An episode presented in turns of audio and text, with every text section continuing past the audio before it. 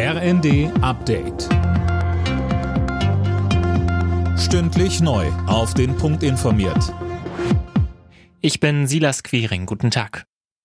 In diesem Jahr geben 18 der 31 NATO-Staaten mindestens 2% ihres Bruttoinlandsprodukts für ihre Armeen aus. Das hat Generalsekretär Stoltenberg erklärt. Sönke Röhling, auch Deutschland ist erstmals seit langem unter diesen Ländern. Ja, Deutschland hat so viel für die Verteidigung ausgegeben wie noch nie. Sondervermögen sei Dank. Und Verteidigungsminister Pistorius verlangt, dass die Bundeswehr auch langfristig mehr Geld bekommt. Er hat sich aber gegen eine Erhöhung des Sondervermögens ausgesprochen und fordert stattdessen einen generell höheren Etat.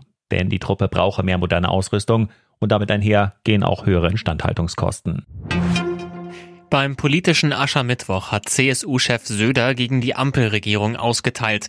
Die Koalition liege in der Sympathiekurve zwischen Steuererklärung und Zahnbehandlung, so Söder. Als Gegner nahm er sich vor allem die Grünen vor. Wir in Bayern, wir sind die stabilste bürgerliche Regierung in Deutschland. Und was das Wichtigste ist, wir sind eine Regierung, in der keine Grünen in der Regierung sitzen. Und ich sage es auch für Deutschland. Wir als CSU wir wollen keine Grünen in der nächsten Bundesregierung, liebe Freunde und Freunde. Kein Schwarz-Grün. Fasten liegt gerade bei Jüngeren voll im Trend. Das zeigt eine Umfrage für die Krankenkasse DAK. Drei Viertel der Befragten unter 30 Jahren finden, es sei gut, einige Zeit lang auf Alkohol, Schokolade, Zigaretten und Co. zu verzichten.